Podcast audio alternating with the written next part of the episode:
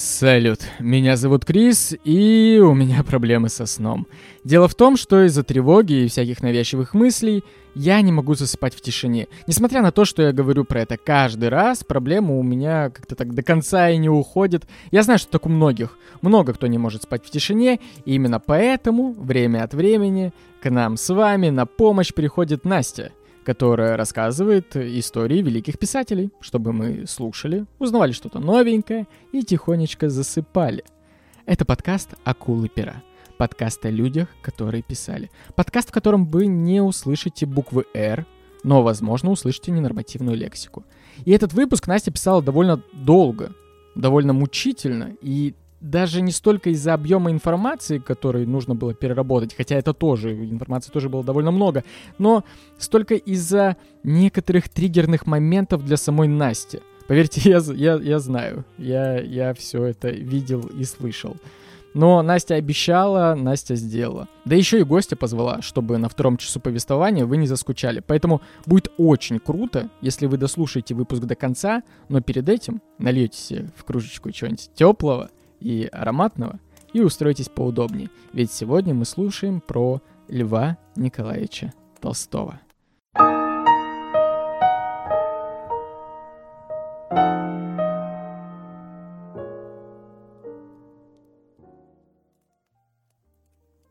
Привет! Эту историю я откладывала настолько долго, насколько это в целом было возможно, и все по одной простой причине. Мне было страшно. Просто невероятно страшно браться за такие масштабы. Страшно, если честно, и сейчас, но давай попробуем. Устраивайся поудобнее. Сегодня нас ждет очень очень долгое и увлекательное путешествие. Сегодня я тебе расскажу про барабанная дробь Льва Николаевича Толстого. И сразу тебе интересный факт. Вот я тебе постоянно говорю, что моя цель показать тебе, что писатели — это самые обыкновенные люди, а не портреты в кабинете литературы. И вот знаешь, портрет Толстого прям даже со мной сыграл злую шутку. Давай вот сейчас остановимся и просто вспомним, как он выглядит. И ведь вообще ничего в голову не приходит, кроме как вот этого косматого, бородатого деда. А он, между прочим, в молодости красавчиком был. Только вот нам почему-то показывают его стариком в основном. Ну давай по порядку. Лев Толстой родился 28 августа 9 сентября по новому стилю 1828 года. Он родился в Крапивинском уезде, это Тульская губерния. В семье графа Николая Толстого, продолжителя очень старинной и знатной династии Толстых. Ребята с этой династии служили аж самому Ивану Грозному и Петру Первому. Мама тоже была не пальцем делана, славного рода Волконских, потомков династии Рюриков. Максимально знатная дворянская семья. Кстати, у Толстого и Пушкина был один общий предок. Это адмирал царского флота Иван Головин, и он э, строил флот в эпоху Петра Первого. Детство писателя очень сложно назвать каким-то счастливым. Дело в том, что когда ему еще и двух лет не исполнилось, у него умерла мать, умерла при родах, а восемь лет, когда ему исполнилось восемь лет, у него умер отец. И все дети Толстых попадают под опеку тети Татьяны Александровны Ергольской, а затем опять под опеку к новой, к графине Александре Ильиничне Остин-Сакин. Мария же, это сестра Льва, вспоминает его детство так. Лев Николаевич в детстве отличался особенной жизнерадостностью. Он был какой-то лучезарный. Когда бывало прибежит в комнату, то с такой радостной улыбкой, как будто сделал открытие, о котором хочет сообщить всем. Любил шутить, всегда был нежный, ласковый, уступчивый, никогда не был груб. Если его приласкают, прослезится. Обидит его братья, уйдет куда-нибудь подальше и плачет. Но с братьями они всю жизнь жили дружно. И после смерти графини, она умерла в 1840 году, дети переезжают в Казань, в семью отцовской сестры Пелагеи Ильиничны Юшковой. И с этого момента у детей начинается такая уже спокойная, размеренная жизнь. Пелагея Юшкова — это вот такая вторая мама буквально Толстого. Она была очень требовательной к соблюдению светских приличий. Она была воплощением такого всего хорошего, хорошего тона. Она стремилась во что бы то ни стало соответствовать идеалу того времени, быть, э, как говорится, камильфо.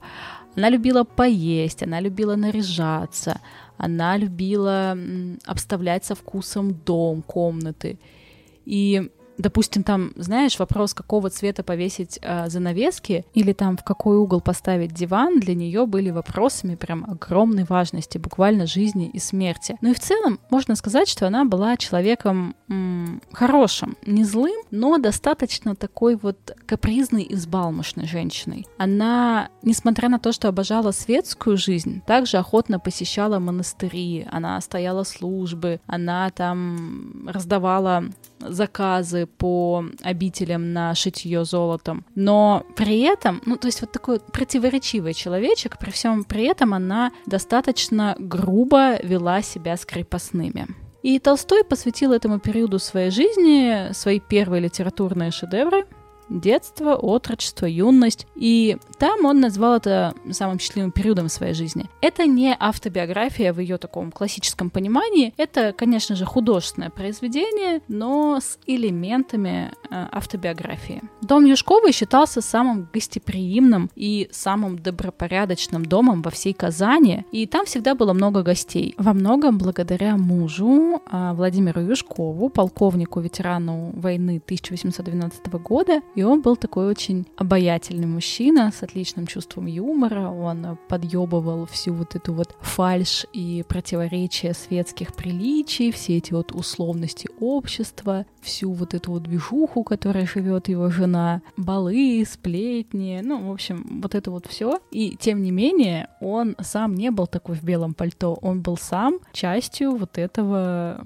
круга. Веселый, приятный человек и очень гостеприимный хозяин. Через три года после переезда Лев Толстой решил поступить в престижный императорский Казанский университет. Однако все пошло не так хорошо, учиться ему не нравилось, экзамены он считал формальностью, а преподавателей просто тупыми и некомпетентными. И сначала он поступил на факультет восточных языков, восточные языки, потому что давали возможность сделать дипломатическую карьеру, а надо сказать, что это вообще, в принципе, очень модно и престижно было на тот момент. Так еще и тетка очень сильно хотела видеть Толстого послом в Турции. Но Толстому совсем не нравилось, веселая светская жизнь его захватила максимально, и учиться было тупо некогда. И экзамены за первый курс Толстой так и не смог сдать. И после этого он перевелся на юридический факультет. И он даже не старался. Вообще. Но Толстой много читает, посещает концерты, спектакли, является частым гостем в салоне директрисы Института благородных девиц Загоскиной. Также он участвует в любительских спектаклях, и ему это безумно нравится. Он всю жизнь бережно потом хранил афишу вечера живых картин, который состоялся 19 апреля 1846 года в актовом зале Казанского университета. Эта афиша ему потом всю жизнь напоминала о своем первом сценическом успехе. В апреле 1847 года студенческая жизнь Льва Толстого э, о боже, о боже, какой сюрприз, завершилась. И он унаследовал часть владений, э, Ясную Поляну свою любимую, и отправился домой.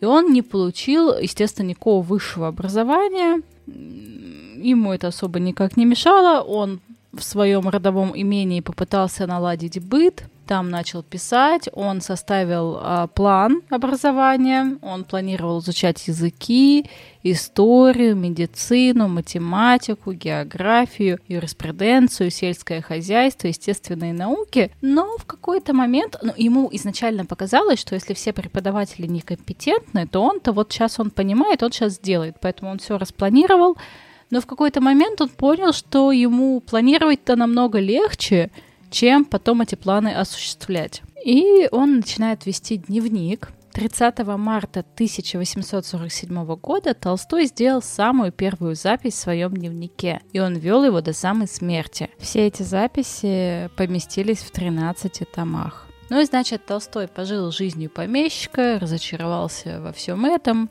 и в 20-летнем возрасте покинул свое имение и перебрался в Москву, оттуда в Петербург. И там вел просто очень насыщенную молодую жизнь. Музыка, кутежи, карты, цыгане, вот это вот все. И в какой-то момент он даже мечтал стать э, то чиновником, то еще кем-нибудь. В общем, обычная классическая молодость, когда ты не знаешь, что тебе делать, когда тебя кидает из крайности в крайность от одного к другому. Но стремление жить правильную жизнь его не покидало, и он э, снова и снова составлял себе распорядки дня, не соблюдал его, в дневнике отмечал недовольство собой. И тут он прям такой, надо сделать что-то кардинальное. И случай у него такой предоставился. В апреле 1801 года в Ясную Поляну приехал его старший брат Николай. В то время он служил на Кавказе, там шла война, и Толстой такой, о, присоединюсь к брату, посмотрим, что из этого выйдет. И он отправился вместе с ним в деревню на берегу реки Терек. И там он прослужил почти два с половиной года. Он коротал время на охоте, он играл в карты, иногда участвовал в набегах на вражескую территорию. И такая вот монотонная жизнь очень тогда нравилась Толстому. Он начал писать. Именно на Кавказе родилась повесть детства. И когда он над ней работал, он, собственно, нашел вот этот вот источник вдохновения, который потом использовал всю свою жизнь. Он использовал свои собственные воспоминания и опыт. А опыт, надо сказать, за всю жизнь он переживет разные. Например, а, к 1851 году относится одна известная запись в его дневнике, которая, ну, такая тоже заставляет э, нас э, задуматься и наталкивает нас на какие-то мысли. Это запись переживания Толстого о гомосексуальности. В мужчину я очень часто влюблялся. Одной любовью были два Пушкина потом второй Сабуров, потом третий Зыбин и Дьяков, четвертый Оболенский, Блосфельд и Славин, еще Готье и многие другие. Я влюблялся в мужчин, прежде чем имел понятие о возможности педрастии. То и узнавши, некогда мысль о возможности соития не приходила мне в голову. Ну, такие вот у него метания были. Но вернемся. В июле 1852 года Толстой отправил рукописи повести в журнал «Современник», мы про детство говорим, и приложил письмо. Я с нетерпением ожидаю вашего приговора.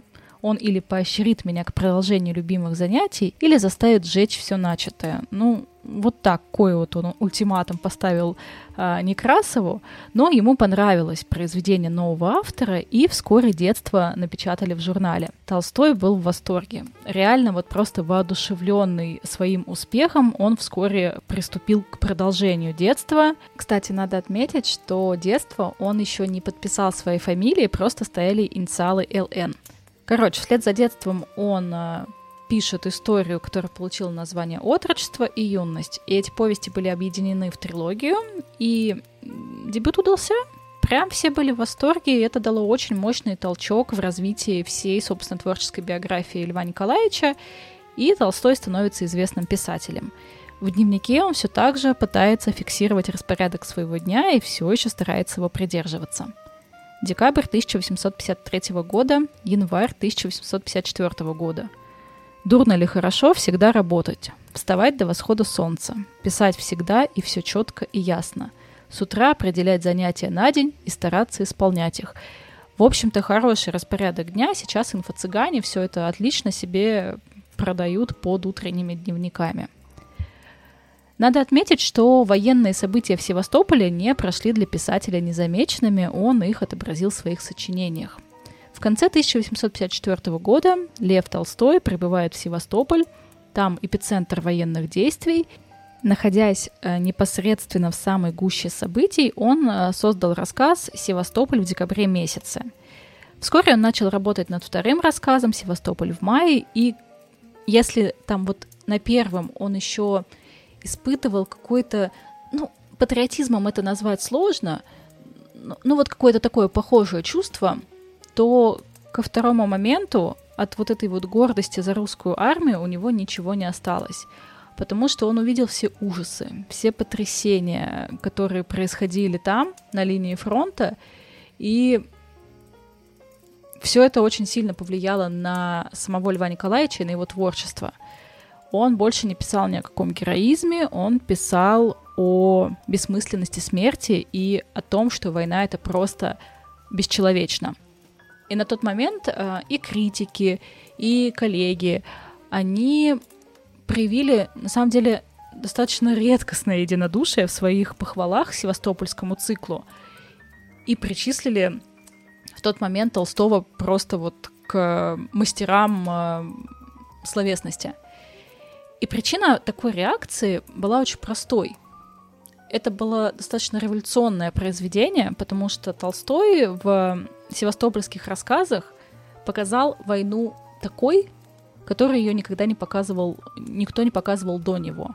И сейчас я поясню, что я имею в виду. Прежде всего, это касалось особенностей художественного взгляда. Это проявляется во всех трех э, текстах цикла.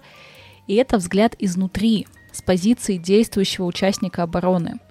Толстой дело в том, что он артиллерийский офицер, он нес службу на четвертом бастионе, это было самое опасное место в городе, и уже в первом тексте цикла «Севастополь в декабре месяце» Толстой всячески максимально подчеркивает эту позицию непосредственного участника.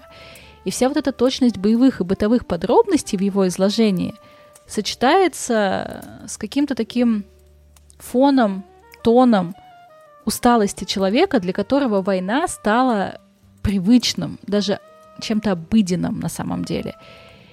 И во время вот этой первой журнальной публикации цикла это ощущение подкреплялось еще и тем, что рассказы появились, ну, буквально вот, вот-вот после событий, прям вот по горячим следам.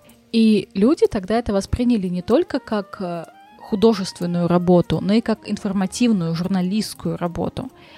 А с другой стороны, мы еще видим другую тенденцию повествования — это представление свежих каких-то ярких новых идей, выбор неожиданных ракурсов, акцент на описании, за которым не следует объяснение. То есть взгляд бывалого вот очевидца, которого мы видим, постоянно дополняется еще и взглядом новичка, только прибывшего в город, и еще человека, который не освободился от каких-то своих иллюзий, каких-то своих взглядов. Ну, там, не знаю, взгляд опять-таки мирного человека, жителя Севастополя, который угодил вот в эту вот э, кровавую кашу просто. И этот прием Толстой не просто использует, он доводит его до предела, он вводит э, в повествование персонажей детей, он показывает их реакцию на ужасы войны. И это выглядит, ну, очень революционно на тот момент и очень э, реалистично. И еще один из главных моментов, который Толстой вводит в военную прозу, это то, что он максимально снижает героический пафос.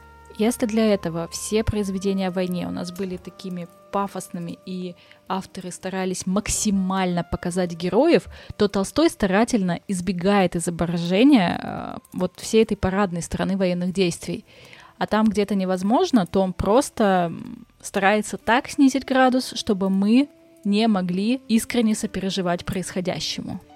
В 1855 году он из Севастополя, буквально из руин Севастополя, отправился в Петербург. И успех первого севастопольского рассказа дал ему ощущение цели. То, что все, что он делает э, в жизни, он делает правильно. И он тогда это обозначил в своем дневнике как «Моя карьера – литература. Писать и писать». Завтра работаю всю жизнь или бросаю все.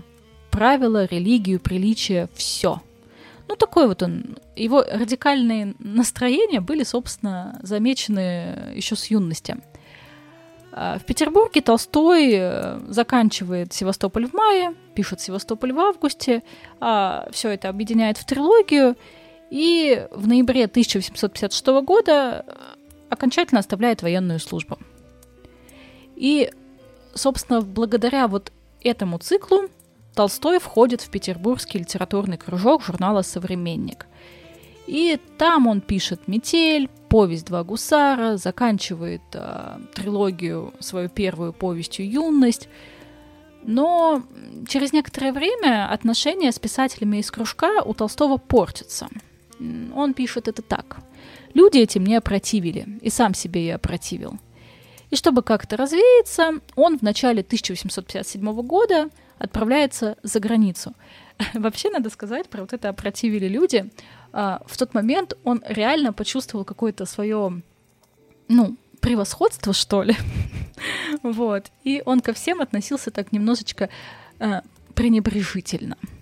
Так вот, он отправляется за границу, и он побывал в Париже, в Берлине, в Риме, в Дрездене. Он знакомился с а, известными произведениями искусства, встречался с художниками, а, наблюдал, как живут люди в европейских городах. Летом 1857 года Толстой возвращается в Ясную Поляну, и там он продолжает работать над повестью «Казаки» и пишет рассказ «Три смерти» и роман «Семейное счастье». В дневнике Толстой так фиксирует для себя свое назначение на тот момент. Главное – литературные труды, потом семейные обязанности, потом хозяйство, а так жить для себя по доброму делу в день и довольно. Ну вот такой вот уже чуть-чуть, чуть-чуть примиряется, что ли, с собой. В 1859 году Толстой основал школу для крестьянских детей в Ясной Поляне и окрестностях деревни. И это на самом деле, ну, достаточно такой интересный опыт. Эта школа просуществовала всего три года, с 1859 по 1862. И этот трехлетний период в жизни он сам впоследствии назовет периодом трехлетнего страстного увлечения педагогическим делом. Дело в том, что он считал, что главная беда современного на тот момент образования была в насилии над личностью. То есть у каждого абсолютно человека, по его мнению, у каждого ребенка есть потребность в знаниях. Потребность острая, можно сказать, физиологическая. Короче, каждый ребенок или каждый человек в целом хочет учиться. Но обучение при этом не должно быть насильственным. Оно должно быть таким, чтобы ученик наслаждался процессом. И он вот думал, как это сделать. Он, собственно, именно поэтому путешествовал по, по Европе, чтобы посмотреть, как это работает там. И вот что он придумал. Был разработан график. В 8 утра звонил колокол, который созывал учеников на занятия. В половине девятого начинался первый урок. В полдень перерыв на отдых и обед. Затем снова занятия, но вечерние. Вечерние занятия отличались от утренних. Они проходили в форме занятных сказок, историй. В общем, такой вот факультатив небольшой, что ли. И было набрано 37 учеников, их возраст э, разнился от 7 до 15 лет, и Кроме того, на занятия еще ходили несколько взрослых христиан. Разумеется, школа была для всех абсолютно бесплатной. Что же там было такого революционного? Ну смотри, во-первых, каждый ученик мог просто в любой момент встать и уйти из класса просто по своему желанию. Ему не должны были за это сделать замечания и вообще никак препятствовать не должны были. Ну, типа, ушел и ушел, всем должно быть насрать, это абсолютно его дело. И было привлечено четыре учителя. Сам а, Толстой взял на себя математику, физику и историю. Он преподавал все это в старшей группе. Кроме того, в школе также изучали естествознание, русский, этику, рисование, пение, гимнастику, сельскохозяйственный труд, там, столярное дело. В общем, все, что можно было изучать, старались изучать. На занятиях все рассаживались так, как им хотелось. На лавках, на столах, на подоконнике, там просто на полу. Вообще насрать. Можно было делать вот, вот как тебе удобно. Можно было переговариваться, можно было заглядывать в тетрадь к товарищу. Не было вот этой вот, а оценку мне вам тоже на двоих ставить или там поделитесь, что вы там такого интересного обсуждаете. Нет, была полная свобода действий для учеников. Заданий на дом не было вообще. Ну, потому что, как минимум, это ежу понятно, что это крестьянские дети, и когда они придут домой после школы, им тупо не дадут делать домашку. Их сразу же отправят э, работать до позднего вечера. И такая вот вся дозволенность и вся открытость на самом деле принесли свои плоды. Мы, конечно, не можем там сто процентов уверять, что всем было безумно интересно, все учились, хотя есть там воспоминания, что да, действительно было круто, но во всеобщем было действительно интересно. Да, иногда дети уходили с уроков, да, иногда они уходили всем классом. Но если оставались, то это значит, что им действительно было по кайфу, и они занимались с удовольствием. А, хулиганства тоже практически не было, потому что когда тебе, в принципе, все можно, уже не так уж сильно и хочется. Ну и, в общем-то, дело идет. Толстой ощущает себя триумфатором. В 1860 году отправляется в длительное путешествие по Европе э, с таким, знаешь, больше профессиональным визитом. Он осматривает школы, он наблюдает за тем, как это вот опять-таки происходит в Европе, сравнивает с собой, все ему нравится, собой гордится, молодец. А потом случается то, что случается достаточно часто, когда ты делаешь, ну, что-то крутое, и это что-то не дает покоя. В Ясную Поляну нагрянули менты, извините, жандармы, произвели в школе обыск, и когда Лев Николаевич об этом узнал, он тут же, тут же направился домой, написал гневное письмо Александру II, типа как так, и офицеры пришли еще разочек, типа извинились, но Толстой уже все, он психанул, решил свернуть школу, он понимал, что что бы там ни было, ему не особо дадут ей заниматься.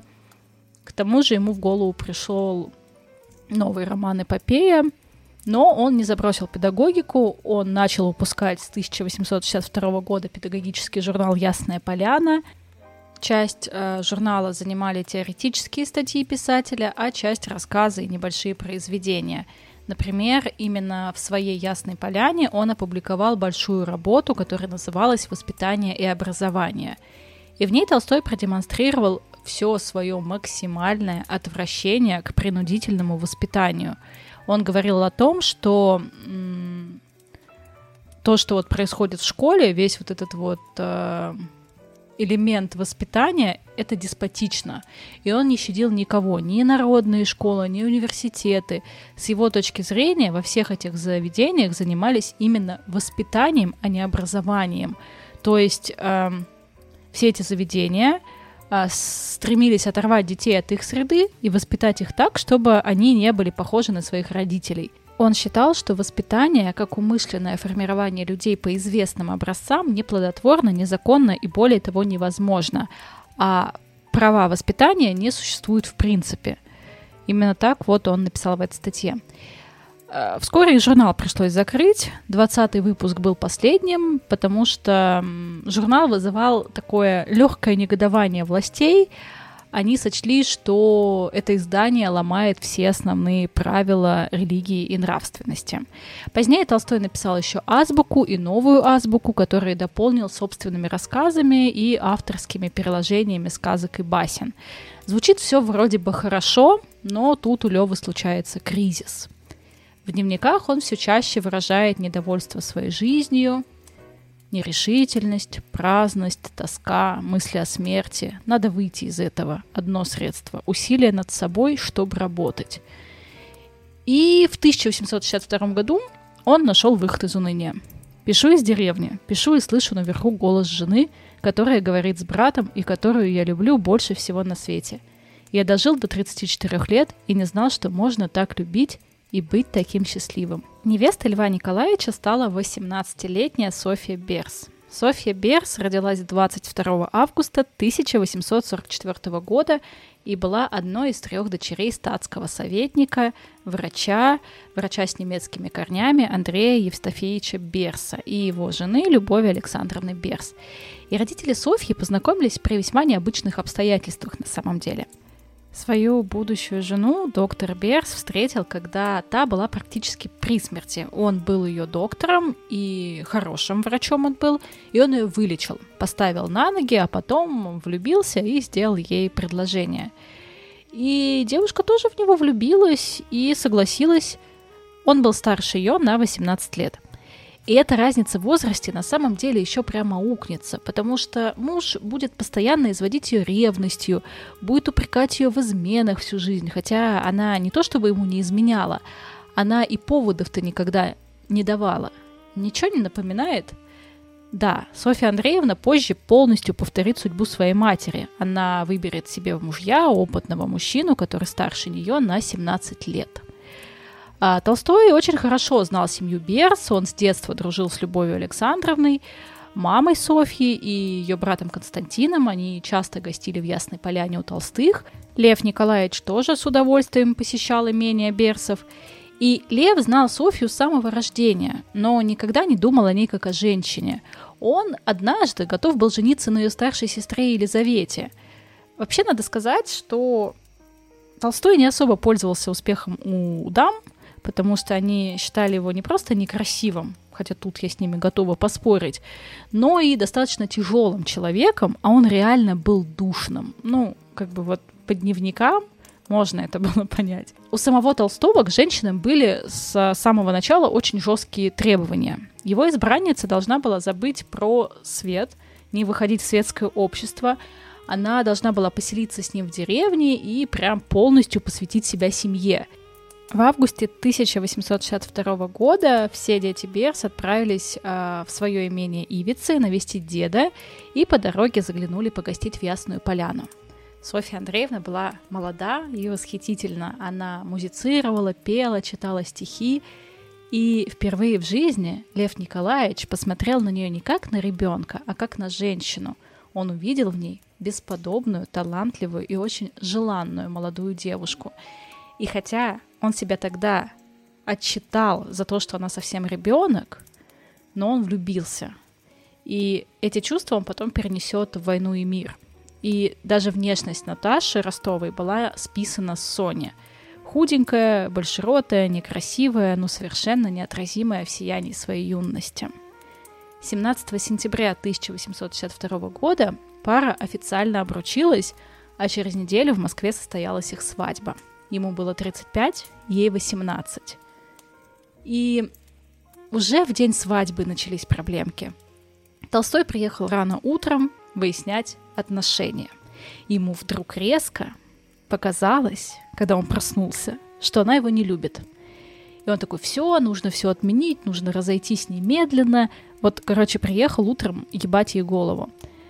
В итоге она венчалась заплаканной. Шел неприятный осенний дождик, и Короче, так себе был день. После церемонии они поехали сразу в Ясную Поляну, где Софье Толстой предстояло провести всю свою жизнь. И она вообще себе все это не так представляла. Начало семейной жизни было для нее легким ахуем. Дело в том, что первая их брачная ночь, которую, естественно, никто Софию не готовил, случилась прямо в карете. Он ее, блядь, выеб прямо в карете по дороге в Ясную Поляну. Да, это тот самый человек, который потом будет презирать и отрицать секс. Софья потом напишет в своем дневнике. Сам Лев Николаевич говорил устами своего героя, что в женщине нужно воспитывать чувство страсти, разврата и ответа на него. А вот Толстой после брачной ночи написал в своем дневнике куда более лаконичную запись. Не она. Сразу после свадьбы Толстой исполняет непревзойденную дичь. Просто потрясающий мудацкий поступок. Он дает ей почитать собственные дневники. Казалось бы, полное доверие, но в этих дневниках очень подробно описаны все его интимные э, отношения с крестьянками, в результате которых даже дети рождались. И Софья Толстая вот как описывает свои эмоции после дневников – все то нечистое, что я узнала и прочла, никогда не изгладилось из моего сердца и осталось страданием на всю жизнь. И да, как бы она ни держалась, с тех пор ее жизнь никогда уже не была прежней. Это, блядь, это просто, я даже представить себе не могу, что она испытывала в этот момент. У нее действительно, у нее были истерики, она очень много плакала. Для нее это был прям шок-шок.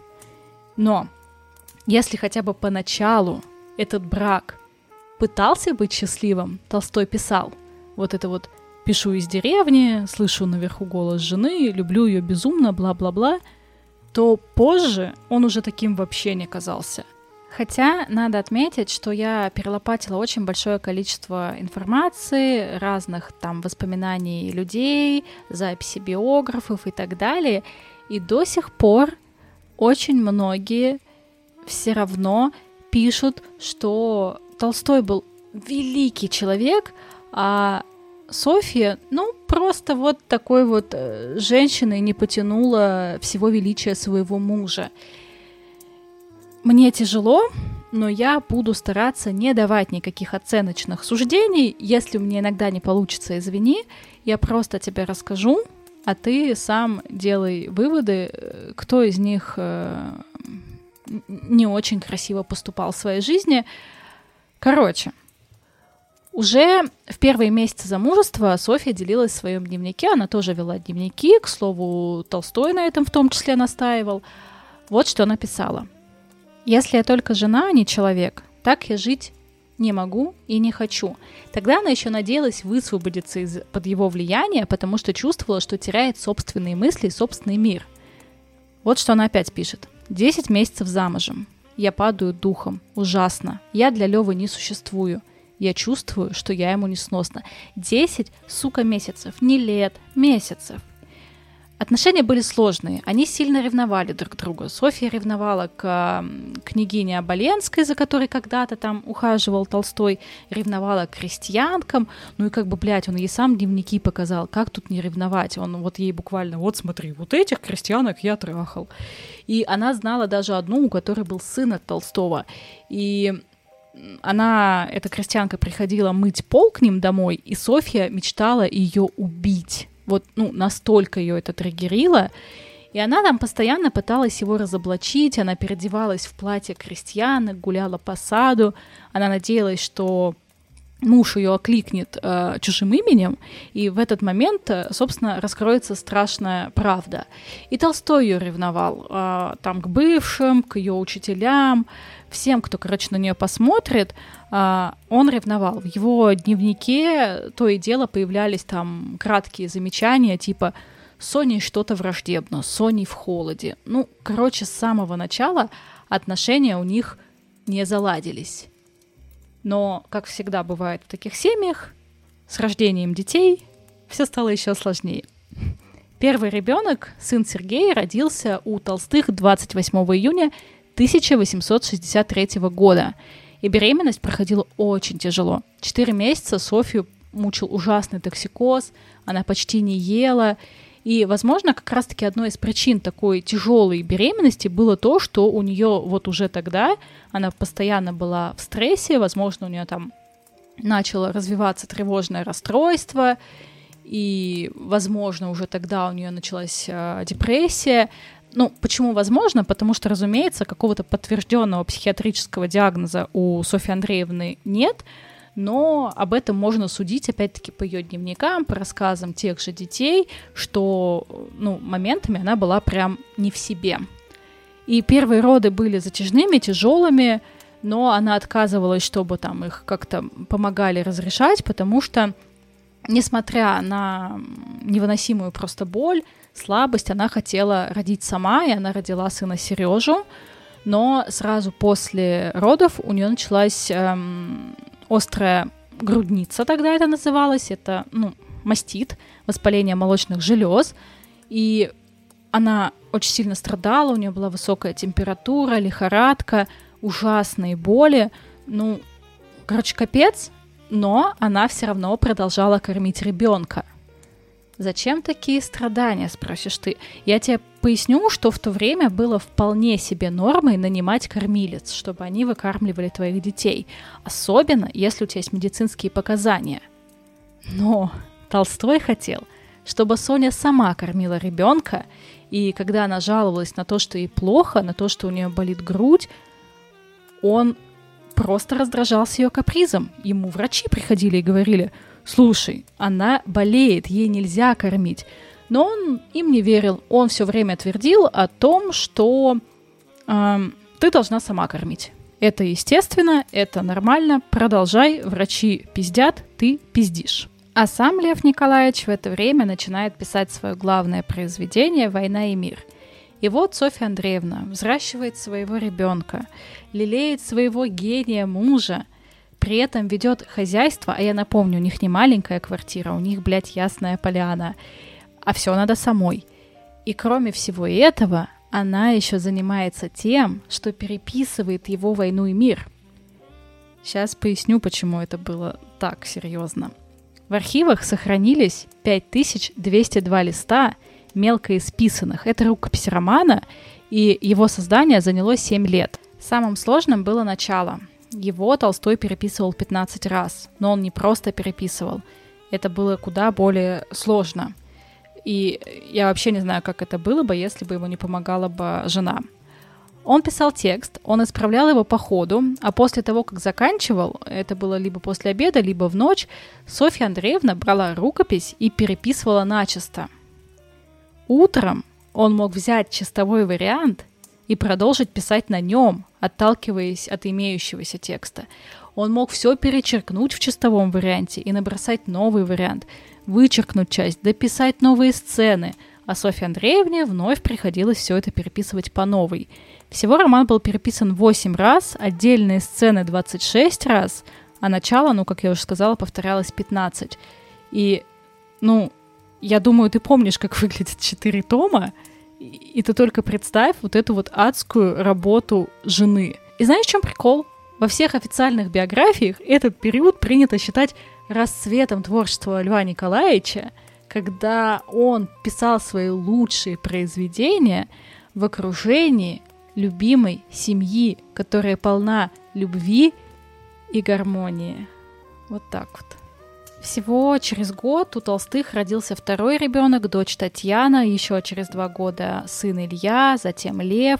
И Софья сама ухаживала за детьми, кормила, пеленала, гуляла, лечила, вела хозяйство, управляла убыточным имением, абсолютно на всем экономила, сама шила мужу и детям рубашки, стегала одеяло, штопала носки, короче, взвалила на себя все, вычитывала рукописи мужа, переписывала их, а Толстой, он абсолютно не ценил ее помощь, хотя и был ей благодарен, но он просто не замечал того, что она взяла на себя слишком много. Его это абсолютно не интересовало, он это воспринимал как должное, так и должно было быть.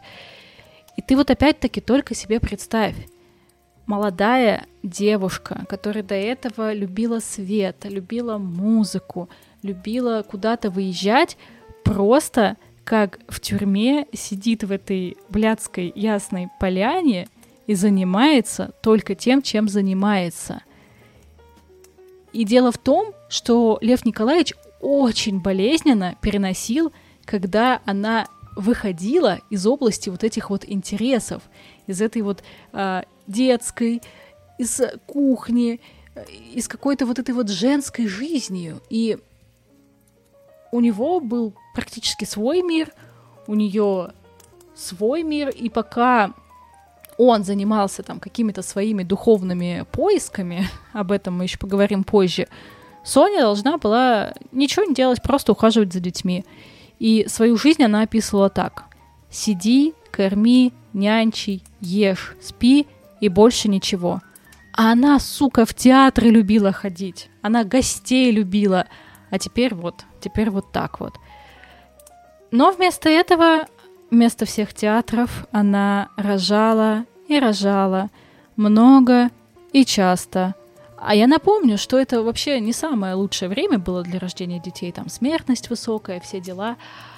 И после пятых родов у Софьи случилась э, ну, родильная горячка, сепсис, от которого обычно все умирали ну как все, половина точно, потому что э, в те времена сепсис лечили очень так симптоматически. Лед прикладывали, опиум давали, на Бога надеялись, там, молитвы, все дела. И Софья выздоравливала, но выздоравливала очень тяжело. А, и врачи просто не то чтобы рекомендовали, они прям настоятельно так требовали больше не беременеть. Они прям предупреждали, что новая беременность может закончиться выкидышем, ребенок умрет, либо родится больным. И как ты думаешь, что сделал Лев Николаевич? Поддержал любимую жену, поблагодарил ее за то, что она уже вот столько детей родила? Нет, он сказал, или ты будешь рожать, или иди нахуй. Развод. И через год Софья рожает сына Петю прогнозы врачей, естественно, оправдались. Тут к бабке-гадалке не ходи, как бы все понятно.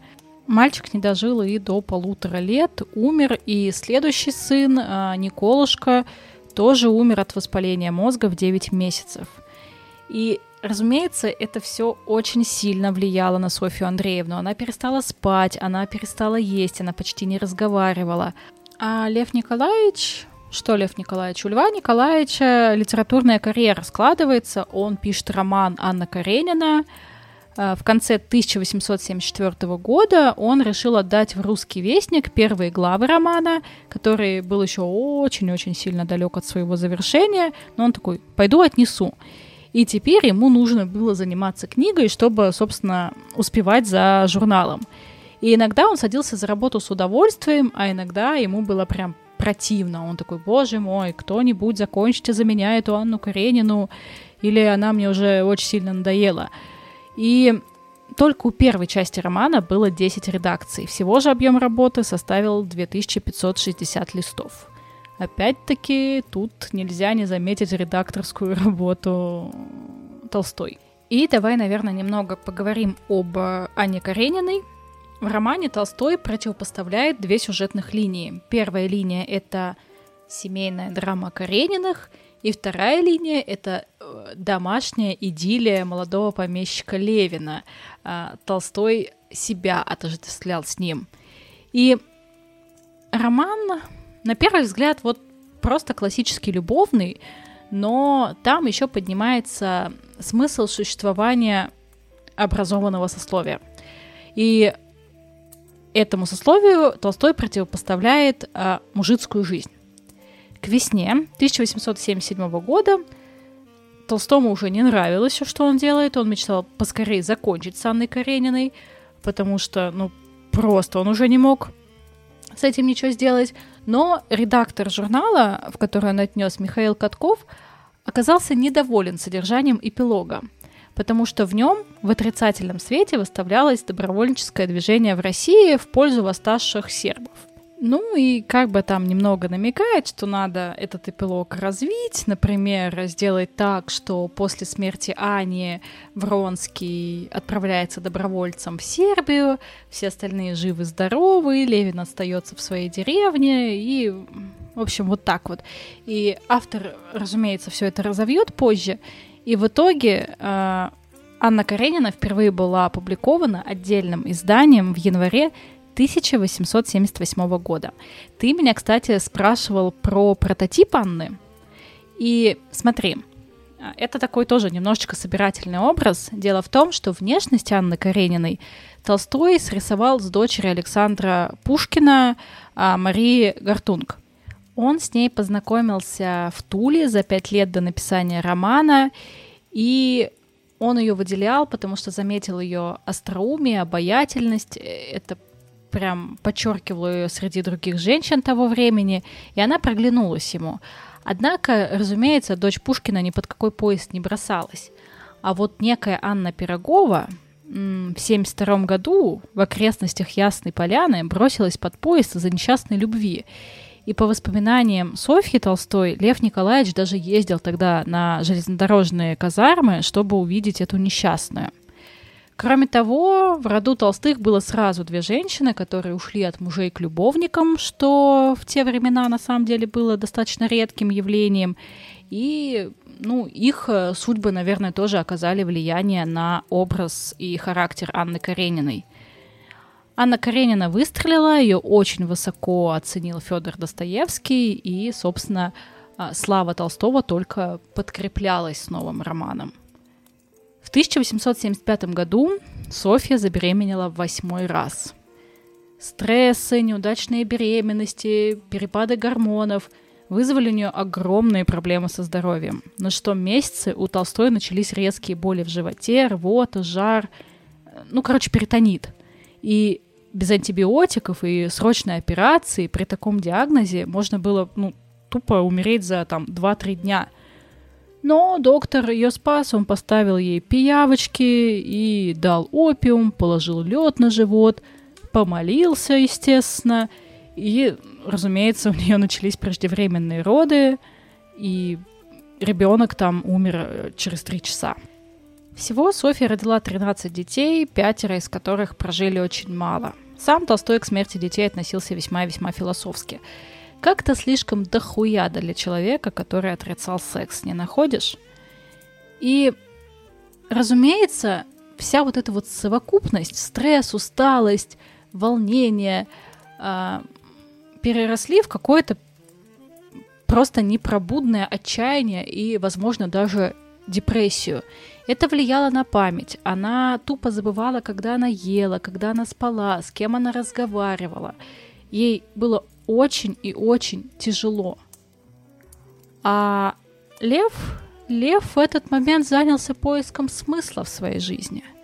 У него случился самый настоящий перелом сознания, мышления, осмысления всей своей прошлой жизни, экзистенциальный кризис э, во всей, собственно, его красе. На вершине своей литературной славы, когда он по-настоящему великий, самый главный поэт во всей стране, да что там в стране, в мире, он вдруг вступает в период глубоких сомнений и нравственных исканий. В конце 1870-х, начале 1880-х годов философия и публицистика в его творчестве выходят на первый план. Толстой резко начинает осуждать мир насилия, угнетения, несправедливости, считает, что этот мир исторически обречен и должен быть изменен коренным образом в ближайшее время – и тут хочется остановиться прям поподробнее, потому что Толстой, пожалуй, самый главный и самый радикальный пацифист из русских классиков. И если Федор Достоевский считал, что война поднимает дух народа и сознание какого-то собственного достоинства, то Толстой же считал, что война это очевидное зло, которое развращает народ, причем и тот, который нападает, и тот, который защищается – и чтобы разобраться, как вообще устроена толстовская антивоенная позиция, я решила попросить помощи у Андрея Аксенова, ведущего подкаста «Закат империи», потому что мне показалось, что лучше, чем он, никто не раскроет эту тему. Привет, Андрей! Спасибо, что согласился со мной поговорить, потому что мне действительно очень нужен исторический экскурс. Ты наверняка знаешь историю, как житель Москвы вышел на пикет у храма Христа Спасителя. В руках у него был плакат э, с цитатой из книги Льва Толстого «Христианство и патриотизм». Э, патриотизм – отречение от человеческого достоинства, разума, совести и рабское подчинение себя тем, кто во власти. И в связи с этим полицейские решили, что действия этого молодого человека следует трактовать как призыв к свержению действующей власти – и вот тут возникает этот внутренний конфликт, о который мы спотыкаемся не первый уже раз. С одной стороны, Толстой – наше великое культурное наследие. С другой стороны, ну, по сути, экстремист, так как его антивоенная риторика, ну, так или иначе, подрывает институт армии, а, как мы знаем, институт армии – это важнейший институт для государства. Притом, он никаких насильственных действий для этого не совершает и даже не призывает к ним. Андрей, расскажи, пожалуйста, как так получилось, что Лев Николаевич, участник двух военных конфликтов, это Кавказ и Крымская война, человек, который родился в аристократической военной семье, который имел там в лице старшего брата пример э, службы в армии, пример для подражания, как автор величайшей военной прозы стал ярым пацифистом и вот, возможно, как сейчас бы сказали, экстремистом. Ой, ну вопрос, конечно, большой. Я, кстати, не уверен, что я вообще лучше всех, э, как ты мне. Мне было приятно, что ты меня так охарактеризовала. Но не уверен, что прям лучше всех могу рассказать про Льва Толстого, может, веселее. Кажется, мне это и надо. Э, ну, в общем, что я могу сказать? Поверх по поводу родственников и рода вообще Толстого совершенно неудивительно, конечно, что у Толстого его род военный, потому что он дворянин, угу. а, в общем-то, быть дворянином в первой половине 19 века, 18 веке, это и означало быть военным, это, в общем-то, основная задача почти любого дворянина. Если ты не идешь в армию, если ты не офицер, то это, наоборот, как бы странно. Но вот да. в середине 19 века это уже может становиться необычным. И тут я хочу сказать, что мне кажется, кажется, что вот эта антивоенная риторика и пацифизм, к которому пришел Лев Николаевич в конце жизни, он-то в целом не так уж и убедителен, и, может быть, даже и закономерен, потому что еще даже до войны и мира, если мы почитаем севастопольские рассказы, mm-hmm. то, мне кажется, в севастопольских рассказах тоже, ну, как бы виден, ну, я бы не сказал, что там виден пацифизм, но дело в том, что севастопольские рассказы в свое время довольно сильно прогремели из-за того, что Толстой выбрал довольно необычный ракурс. Нам сейчас уже привычно, что есть такая военная проза, которая рассказывается от лица участника, и ты там видишь как бы не только какие-то героические поступки там, да, или что-то такое, а вот видишь э, войну глазами человека так, как человек может видеть ее на войне,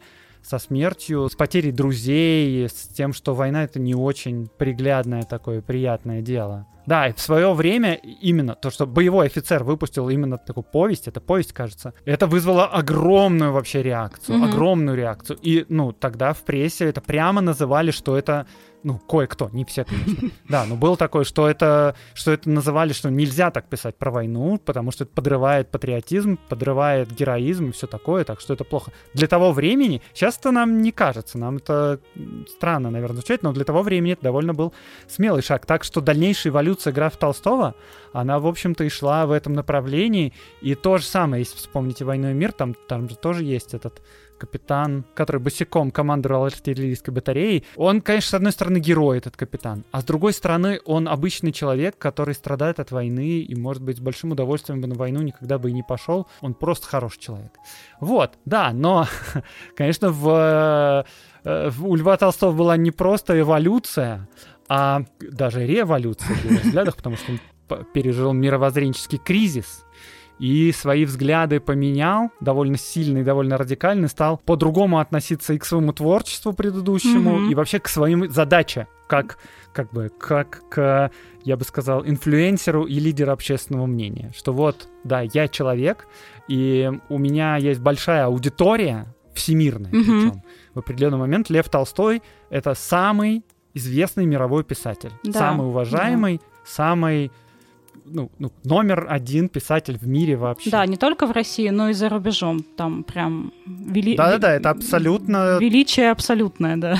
Это абсолютно точный факт, когда Нобелевская премия появилась по литературе. Угу. Э, там был даже скандал, что вот первую премию дали не Толстому, там что-то 50 шведских писателей подписали письмо о, о том, что как можно вообще хоть кому-то давать Нобелевскую премию по литературе при живом Толстом.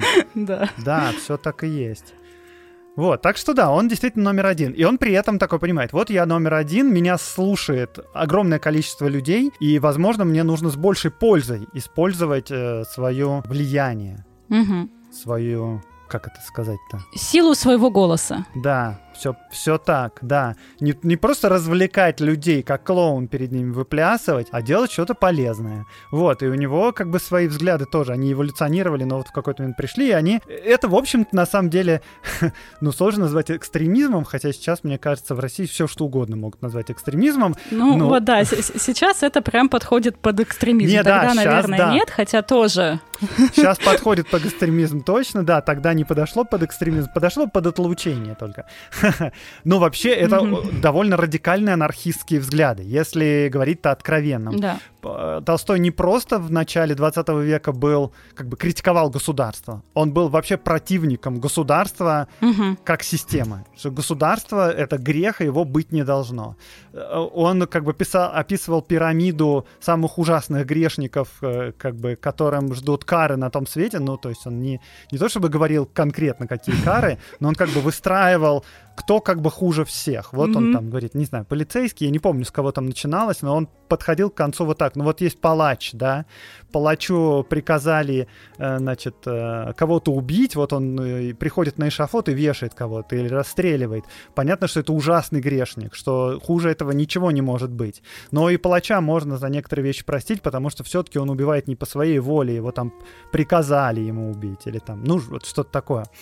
Вот. И хуже него, говорит Толстой, только царь, как бы. Потому что царь, он одновременно и палач, и это тот человек, который... который приказывает убивать других людей.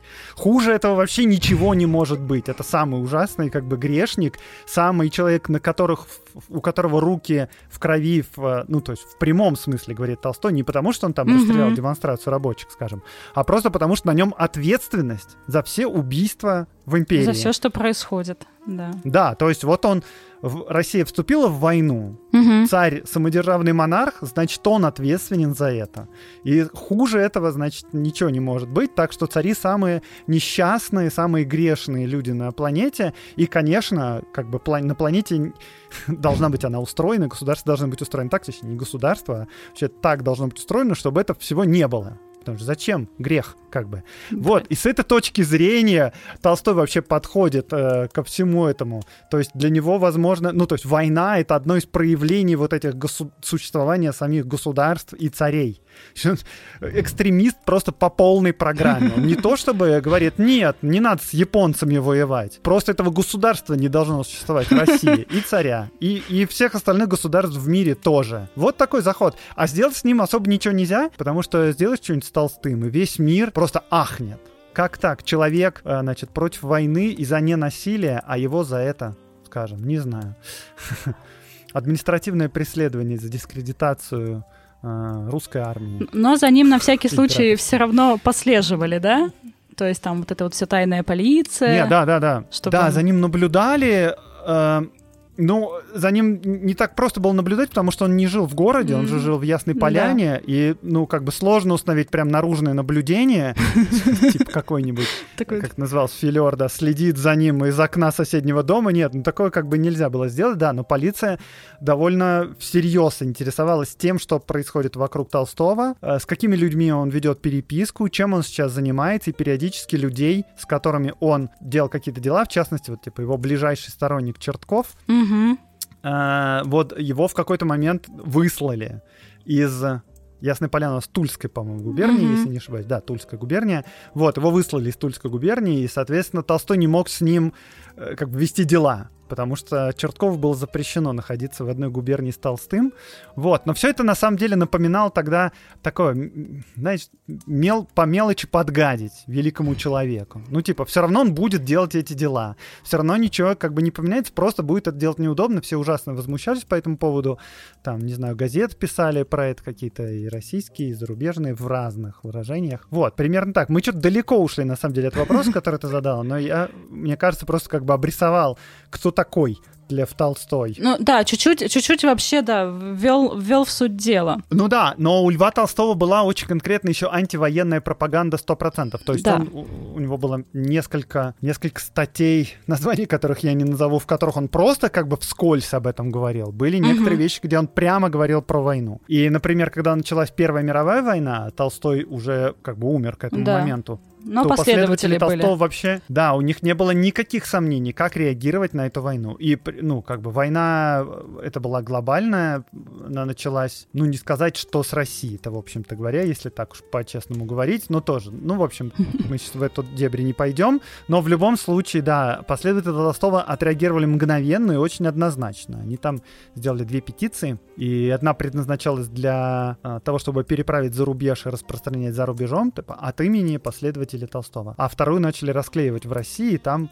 там было написано «Помнитесь, люди, братья, Бог нас создал не для того, чтобы убивать. Люди, которые с оружием стоят по ту сторону ну, примерно так, что-то такое. Они тоже божьи, значит, дети. Как мы можем других убивать? Не надо ничего этого делать. Ну, их мгновенно всех э, как бы поймали. Э, значит, э, тот памфлет, не знаю, как назвать, тот Манифест. документ, петицию.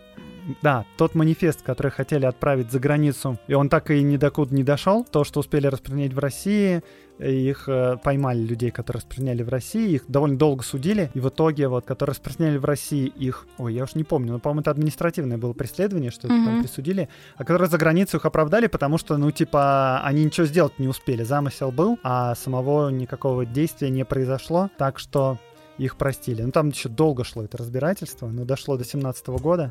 В М. 17 году, году уж всех простили. Все- все- Вот, ну да, ну то есть идеи Льва Толстого были настолько явными, что даже у его последователей не было никаких сомнений, как граф бы отреагировал, и они сами отреагировали сразу же и вообще бескомпромиссно абсолютно, выпустив э, вот такие вот прокламации. Да, ну в отличие от Толстого, да, им-то им-то уже за это вот прилетело. Ну да. Слушай, а как ты думаешь? Вот, э, окей, мы берем там во внимание то, что он великий человек, поэтому его особо там не трогали, не арестовывали, просто наблюдали. Но по сути власть вот боялась то, что вот он реально может своими речами что-то натворить. Или просто такие, ну говорит и говорит. Слушай, ну тут на самом деле сложно сказать, э, потому что во власти, то есть точно, абсолютно во власти не было однозначного мнения по поводу того, что делать с Львом Толстым. Были разнообразные мнения на этот счет, но в основном почти у всех как бы наверху насколько можно судить из всякой переписки, в том числе, если попробовать последить переписку по поводу знаменитого отключения Льва Толстого, в основном позиция во власти была такой, давайте лучше его не будем трогать вообще ни- ничем, никак не реагировать, потому что если мы будем его трогать, будет как бы вони гораздо больше. Потому что, ну вот он выпустил какой-то манифест, да, окей. Угу. А, его кто-то прочитал, даже на него как-то отреагировали. Но если мы в ответ на это что-то будем там, не знаю, полицию вызовем, не знаю, ссылку будем отправлять, штраф мы выпишем, еще что-то, это как бы поднимется еще дальше, эти манифесты будут обсуждать еще больше. Нужно нам это? Нет, нам это не нужно. Так что давайте лучше просто, вот он там пишет что-то, и все, будем молчать. Да, но вот во время э, отлучения там, конечно, у кого-то сильно пригорело, и, и в общем-то, дело дошло действительно до отлучения, и уж вот после отлучения, конечно, был э, на весь мир скандал с демонстрациями и в России, и в других городах, с кучей писем, которые отправляли люди там и в посольство, и с консульства Российской империи, что как вы можете так делать. Вот, ну то есть на самом верху, среди самых консервативных вообще людей, там, победоносцев какой-нибудь, обер-прокурор Синода, как раз вот и говорил, что не mm-hmm. надо этого трогать, не надо его с ним ничего делать.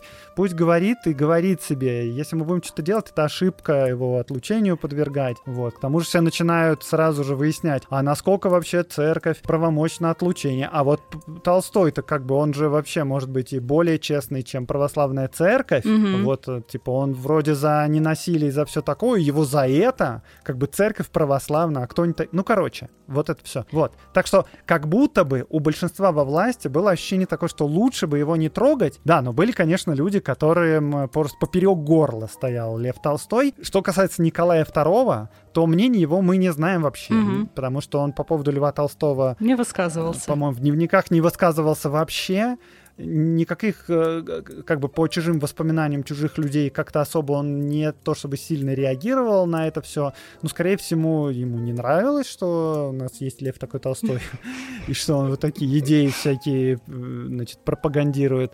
Но как будто бы вообще его Лев Толстой занимал не сильно. Но, с другой стороны, можно тут понять, насколько вообще важная фигура Толстой была в Российской империи, потому что в тот момент, когда он сбежал из дома перед своей смертью, угу. и его там сначала всей России искали, то есть сводки от полиции о том, где сейчас находится Толстой, что с ним происходит, э, доходили до, напрямую до Столыпина, до премьер-министра. То есть премьер-министра держали в курсе, что сейчас с Толстым, где он находится, какие там обстоятельства, заболел он, не заболел, выздоровел, не выздоровел. А Столыпин, кстати, был тогда вообще даже не в России, по-моему, в Италии. То есть прямо ему в Италию писали. Это супер супер, супер важно, что происходит mm-hmm. с, Толстой, с Толстым. Очень горячая новость. Да, да, да. Была. Да, да.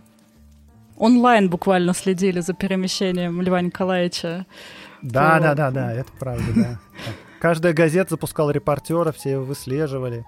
Да, это была жуткая сенсация просто на весь мир. А у тебя же вот как раз про это твой выпуск про Толстого, если я не ошибаюсь, да? Ну, да, у меня есть пара выпусков про Толстого. Один выпуск как раз вот про его бегство из Ясной Поляны угу. и как там все дальше происходило. И в частности там склоки из-за наследства. Угу. И в большей степени это, естественно, имеется в виду не усадьба и не все такое, а... Авторские права. Произведения да. Льва угу. Толстого, да, и авторские права, за которые шла просто жесточайшая рубка. А, потому что Толстой э, как бы в, э, в русле своих воззрений вообще-то все свои произведения э, оставил в общественном достоянии. Хотел оставить. Но там был спор с женой, и в итоге они поделили все, что там до его духовного прозрения, типа Анна Каренина, угу. и «Война и мир». Это все да. это не вышло из в общественное достояние. И вся семья его жила на эти деньги. А все, что было после, ну, в том числе и воскресенье. Ну, в основном это его вот всякие такие статьи, всякие э, манифесты, не знаю, как это назвать. Вот это все э, общественное достояние было, и оно бесплатно распространялось. Да, ну, короче, на, вокруг этого была заруба. А еще у меня был выпуск про то, как как раз они делили деньги с женой. И там, кстати говоря, когда Толстой узнал, что шведы хотели ему присудить Нобелевскую премию, он прямо написал письмо, ну не им, точнее, а своему знакомому, который может повлиять, говорил, можно как-нибудь сделать так, чтобы мне премии не давали, потому что это куча денег, а я как бы не хочу, то есть Столько я денег. только избавился да. сейчас от от всех денег, отдал свою усадьбу, и тут мне опять дают кучу денег, я не хочу денег. Деньги зло. Зло деньги. Деньги есть власть, власть это зло. Да, все так обычно про эти взгляды Толстого никто не говорит, но он действительно, ну, я не скажу максимальный анархист, но он очень серьезный анархист. Его взгляды очень сильно анархистские. Причем, ну, анархистские христианские, естественно, mm-hmm. потому что все это обосновывалось, естественно, Библией и Новым Заветом, и э, проповедями Христа, потому что та же самая антивоенная проповедь Толстого, она была не потому, что там, типа, это морально, плохо убивать, mm-hmm. не знаю, ну, из каких таких принципов, или что это там, нарушение законности, или что это военные преступления, или что такое, нет, там, естественно, это говорилось, потому что это противно человеческой природе, Бог нас создал, чтобы мы, значит, любили друг друга, а не убивали, все мы братья во Христе, поэтому нельзя друг друга убивать. Да, то есть это такой христианский анархизм, но анархизм при этом прям предельный. Да. Um, да, некоторые же его вот эти вот все учения на тот момент, да и сейчас, выглядели, в принципе, ну прям дико, с одной стороны. Ну, там, отменить смертную казнь, понятно. Но он вообще же предлагал прощать абсолютно всех преступников, насколько я знаю, и, типа, отпускать их, ссылать их куда-нибудь в Америку, чтобы они там спокойно жили и справлялись, потому что все вот эти вот исправительные штуки, уж тем более смертная казнь, это все, ну, как бы, не очень хорошо. И это даже сейчас кажется диким, а с другой стороны, никто не попробовал никогда. Вот. А если бы сейчас бы вот у нас появился такой Лев Николаевич Николаевич, э, как ты думаешь, такая же бы реакция была? Или никто бы не посмотрел, что он граф и великий человек, и таки закрыли бы? Слушай, ну сложно, конечно, говорить, э, но, честно говоря... Или нужен ли сейчас на нашему миру вот такой человек, как Лев Толстой? Вот на сегодняшний день, вот, вот так вот я лучше спрошу. Нет, ну давай я попробую как-то сначала реконструировать, что бы как бы было бы, если бы сейчас был, был Лев Толстой. Эм, Тут надо, наверное, вот что сказать, что сейчас мы живем с опытом 20 века, а опыт 20 века — это опыт некоторого количества тоталитарных государств с массовыми репрессиями, и у нас на самом деле немножечко сбилась планка по сравнению с людьми с началом 20 века. Да, если бы мы поместили бы Льва Толстого в сталинские времена, то даже никаких сомнений бы не было, что бы произошло с э, Львом Толстым, э, несмотря на все его регалии, мировую известность и, короче, все остальное. Вот. А, да, что сейчас сложно сказать, но надо сказать, что государство тогда в большей степени было правовым, чем сейчас, хотя это странно звучит немного. Угу. Просто право было несколько... Ну, то есть сейчас у нас гораздо более либеральное право, гораздо более либеральная конституция, много свобод и всего остального, но при этом оно, а, эти права как бы не защищаются, и эти законы не выполняются часто. Тогда законы были гораздо суровее, наказания были суровее, и прав у многих там групп населения не было, но при этом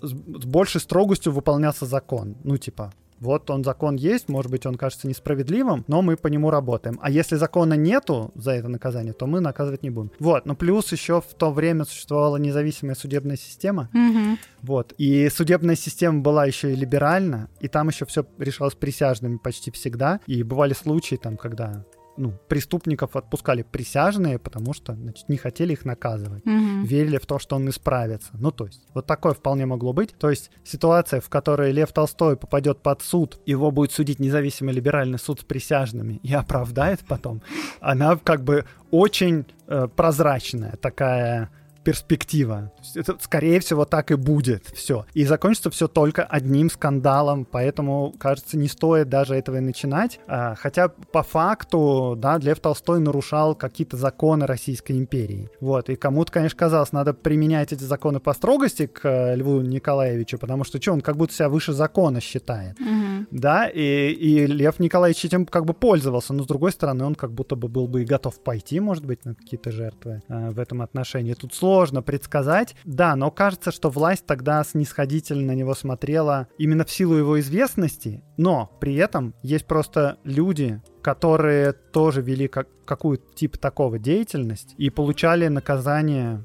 ну, слабже, чем например, сейчас в некоторых случаях. Ну, то есть, скажем, даже не 2023 год взять, а когда там Пусирай танцевали в церкви? 2000... Ну, ну вот тогда. Ну какой-то там. Да, давно. Да. 10 лет назад. 10 лет кажется, назад, произошло. Да. да, ну то есть э, два года точно бы им никто не дал, просто нету. Я прям изучал законодательство Российской империи, чем дали, ну им там бы епитимию какую-нибудь назначили, что-нибудь вот в этом роде, церковную. И угу. все, как бы, всем это дело закончилось, ничем бы другим нет. А сейчас гораздо строже закон. Так что, думаю я, что сейчас бы наказали его сильнее. Но, скорее всего, блин, ну это мы все, как бы, да, мы не, не знаем, я не знаю, Фантазируем. как было бы действовать. Да, мы все это фантазируем, не, не, как бы не пытаюсь я решить что-то за российское государство. Я, скорее всего, думаю, что, судя по всему, что сейчас происходит, постарались бы выдавить про, просто из страны, как стараются выдавить э, всяких ньюсмейкеров, лидеров общественного мнения, чтобы они жили не в России, а вы где-нибудь в Америке пусть живут. Оттуда что-нибудь вещают. Свой пацифизм, не знаю, равенство гендерных идентичностей, вот это все. Пусть, короче. Да. Так что, думаю, так примерно. Слушай, ну, спасибо тебе большое, что рассказал немножечко так вот про антивоенную позицию Льва Николаевича. Я на самом деле очень так вот э, все еще отношусь к нему с большими вопросиками, но конкретно э, в этом в этом моменте, как будто бы он сделал делал что-то важное. Ну, то есть об этом надо было говорить, кто-то его слышал, кто-то, возможно, это принимал слишком радикально, но в общем и целом. Ну, у меня, честно говоря, такие сложные чувства к Льву Николаевичу, что я даже как бы затрудняюсь ставить ему какую-то оценку. Я, я, я даже Потому не буду что... этого делать. Да, есть точно вопросики к Льву Николаевичу, очень много, прямо как бы большие списки. Вот, и по поводу его проповеди анархизма, мне тоже, мне как бы сложно сказать. Ну, ну, как бы, как с любым идеализмом. Да. Как с любым идеалистическим учением, ты как бы не знаешь, ну, ну, то есть, в целом, да, как бы. А потом думаешь, ну... А не слишком ли? Как бы, а как? А да. как это как бы на практике мы сделаем? И кто будут люди, которые будут это притворять в жизнь? Как, как это произойдет? Ну, была довольно известная, например, история. Э, Толстой еще защищал всяких ну, как это называлось, сектантов, mm-hmm. в общем, направлении да. религиозно нетрадиционное. Была довольно громкая история с духоборами, mm-hmm. которая как раз была завязана на антивоенном их как бы символическом высказывании. Это все было еще вообще до войны, до всякой. Лидер этих духоборов, он познакомился с учением Толстого и немножечко вплел идеи толстовства, кажется, в их идеи вот этого В свою секту, да? Угу. Да, ну и, короче говоря, там был довольно громкий случай, когда э, вот эта община, там несколько сотен человек, они все собрались на какой-то горе, принесли туда все оружие, которое у них было, и сожгли его. Вот. И отказались э, идти в армию. Призывают в армию, там был призыв уже. Вот. Они отказывались идти в армию, говорили, что это противно их убеждениям.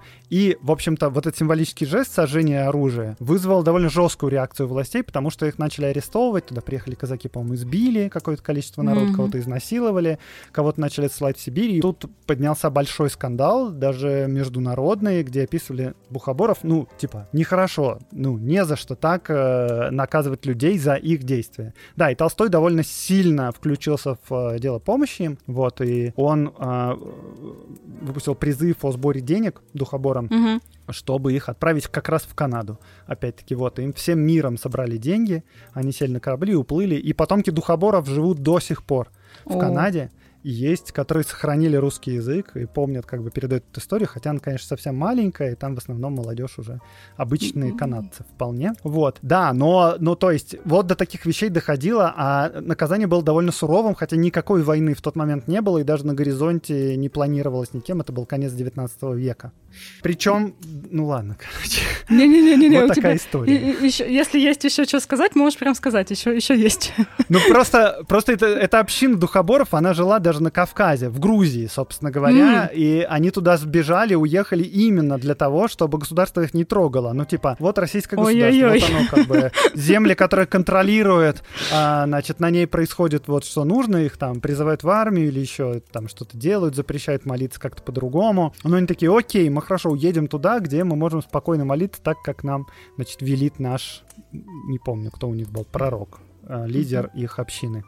Вот, они переселились в Грузию, собственно говоря. Но Грузия тоже была частью Российской империи. Чем дальше, тем больше она как бы инкорпорировалась внутрь этой империи. Вот, и в какой-то момент в Грузии тоже нельзя было ничем таким заниматься. И вот в конце 19 века как раз и был этот скандал. Так что они уезжали из Грузии.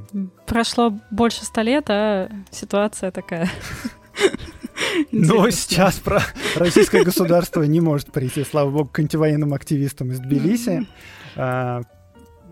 Да, но, в общем... Да. Спасибо тебе большое. Прям большое, прям большое. Да, спасибо, что позвала, да, мне было очень приятно. Да. Um, Слушайте а, выпуски про Толстого у Андрея. Слушайте выпуски про Толстого, а также я пользуюсь случаем, еще призову вас э, приходить на YouTube, потому что мы сейчас запустили «Закат империи» на YouTube как отдельный проект, как сериал, он не выходит как подкаст, и я там рассказываю о том, как произошла в России революция в восьми сериях, от воцарения Николая до того, как к власти пришел Ленин. Спойлер. А, в общем, смотрите. Вышла уже первая серия, когда мы записываемся, и, наверное, когда выйдет, еще несколько выйдет. Я уже посмотрела первую серию, пользуясь случаем, скажу тебе лично, что это очень стильно выглядит, во-первых, прям ага, безумно красиво, спасибо. потому что, ну, я так скептически отношусь к переносам подкастов на YouTube, но у вас очень классный формат, мне очень понравилось, как это выглядит. Вот, ну а... Блин, спасибо большое. Да, но как раз прикол в том, что мы не хотели переносить подкаст на YouTube, и хотели сделать, чтобы это было что-то другое. Мне кажется, если чуть-чуть дальше пойдет дело, ну, в смысле, вот еще несколько серий, станет понятно, чем он отличается от подкаста, потому что подкаст совсем другое дело, а YouTube-шоу YouTube-шоу. Вот. Будем смотреть. Отдельно хочется затронуть еще религиозный кризис Толстого, который тянулся с конца 70-х годов, когда он а, начал задаваться неразрешимыми вопросами о духовной стороне жизни. Он написал очерк «Исповедь», и из него нам видно, что вот эти сомнения его посещали не только вот в переломный момент, но и еще в молодости. Я с 16 лет перестал становиться на молитву и перестал по собственному побуждению ходить в церковь. Я перестал верить в то, что мне было сообщено с детства, но я верил во что-то. Во что я верил, я никак бы не мог сказать. Вот как он пишет. И очень интересно разобрать, а, какие события могли повлиять на то, что сначала у него сформировалось как бы критическое мышление, а затем, пожалуй, и гиперкритическое мышление по отношению к церкви. Дело в том, что он рано осиротел, и какого-то систематического религиозного воспитания у него не было. Но при этом он очень там любил читать, и с точки зрения количества, то есть он действительно много читал, так и с точки зрения качества чтения. Это были прям, ну, очень серьезные литературные произведения. Это подтверждает там библиотека в Ясной Поляне. И Евангелие э, всегда играло очень значительную возможно, главную роль в его жизни. Однако он воспринимал текст сквозь призму своих знаний и представлений, в том числе европейского образованного человека того времени. И он увлекался очень идеями Жана Жака Руссо, а, это философ эпохи просвещения. И надо понимать, что то время в основном приходится на призыв к прогрессу, призыв к знанию и науке, э, борьбе там с абсолютной властью, с невежеством, с предрассудками и в первую очередь с религиозными предрассудками. Возможно, это могло повлиять. И приблизительно в то же время Лев Николаевич начал ездить э, в Оптину пустынь, это монастырь в Калужской области, где в те года был расцвет старчества, и где жил э, Амросий Оптинский. Это, кстати, прототип старца из «Братья Карамазовых» у Достоевского. И там писатель очень много проводил времени, вел беседы с отшельниками о вере, о Боге, но итогом вот всех этих э, разговоров стало только ускорения его собственных антицерковных убеждений. И роман Толстого «Воскресенье», собственно, стал таким литературным воплощением всех взглядов, к которым Толстой пришел в течение своей жизни. И, собственно, вот каким мыслям он пришел. Он пришел к тому, что считал, что христианская церковь коррумпирована, и под видом религии священники продвигают ложное учение. Толстой назвал церковь мертвым образованием, которое утратило связь с обществом, позволяя людям жить так, как им хочется, а вовсе не по церковным канонам. По мнению писателя, церковь стала таким инструментом государства, которое государство может использовать в своих целях, а то есть вершить насилие и оправдывать насилие. И это ему не нравилось. Он считал, что вся вот эта духовность просто позволяет открыто лгать, когда это потребуется. И в 1883 году Лев Николаевич основал издание «Посредник», где изложил свои духовные убеждения с критикой русской православной церкви. И за это он, естественно, получил, ну, отлучение от церкви, не прямо уж такое э, официальное, потому что анафеме он не подвергался, но тем не менее. Святейший Синод вынес э, определение, согласно которому писателя отлучили от церкви. В нем говорилось, что он не спровергает все догматы христианства и подвергает сомнению истинное православие. Церковь потребовала от писателя раскаяния, которого, разумеется, не дождалось, потому что вертел Толстой всех их, но с того момента писателю запрещалось прочищаться и исповедоваться. Кроме того, он не мог быть похоронен в соответствии с православными обычаями. И тут Толстой такой, ну и хорошо, ну идите вы все в жопу, и взял и сам отрекся от церкви достаточно открыто. Он ответил, что решил отречься от церкви, именующей себя православной, не из-за того, что не желает служить Господу, а совсем-таки наоборот, в силу своей приверженности настоящему учению, которое церковь извратила в своих корыстных целях. Толстой сказал, что убедился в неправоте церкви после того, как тщательно изучил богословские труды и в течение года пытался ну, соблюдать все церковные предписания, а именно исполнял посты, посещал церковные службы. И в результате он пришел к выводу, что выдающая себя за какую-то истину православная церковь является не более чем совокупностью просто вредных суеверий и колдовства, которое прикрывается христианскими догматами. И он подтвердил свое отречение от церкви, сказав, что не будет более исполнять никаких обрядов и попросил похоронить его как негодную вещь, мешающую живым, не читая над ним молитв и заклинаний. Надо сказать, что это все было не пустыми словами. Он действительно читал и переводил Евангелие. Даже не то, что переводил, а буквально писал свое по-новому. И поэтому он знал, о чем он говорил. Он действительно считал, что он прав.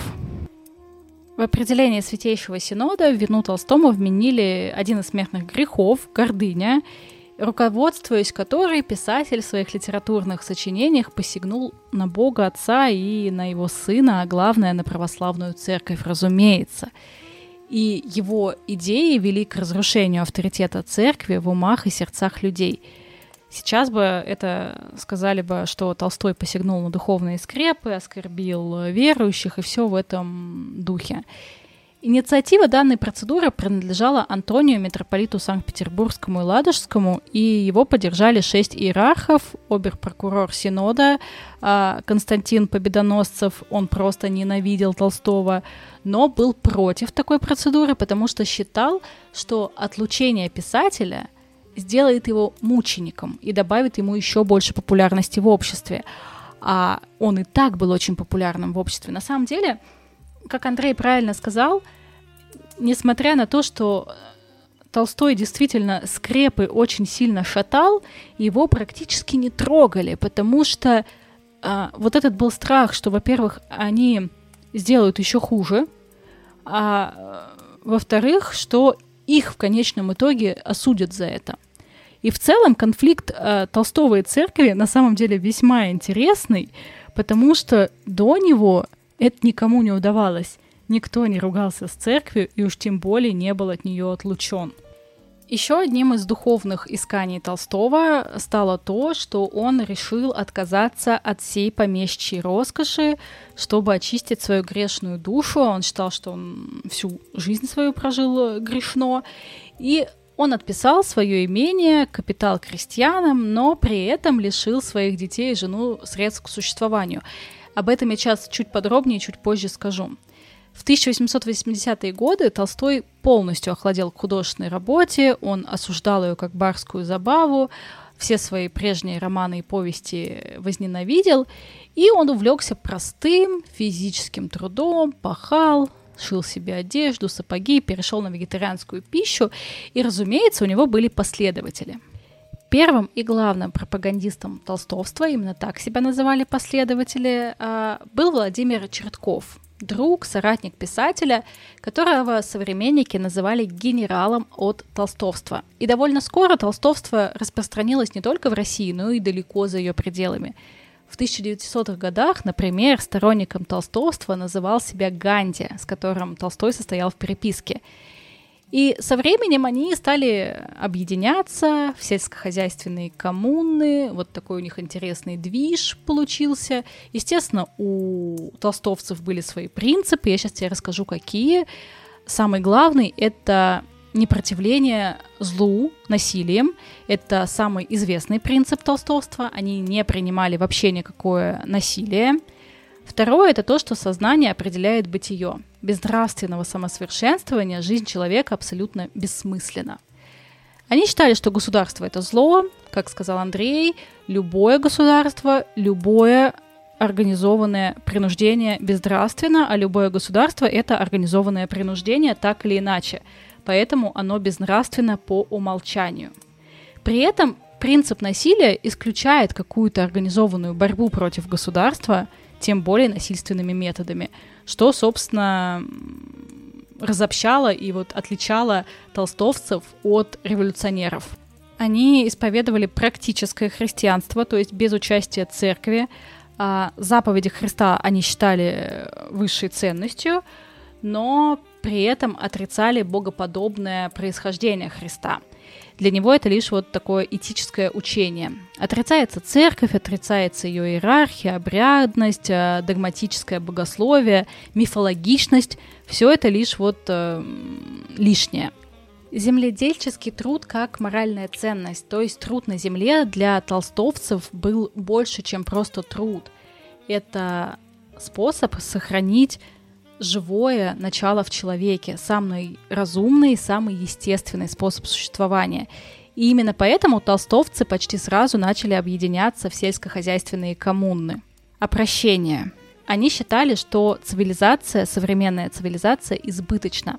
Она искусственно множит потребности и уводит человека все дальше от гармонии с этим миром.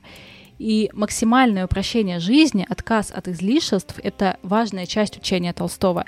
Причем речь идет об отказе не только от материальных каких-то ценностей, но и от духовных.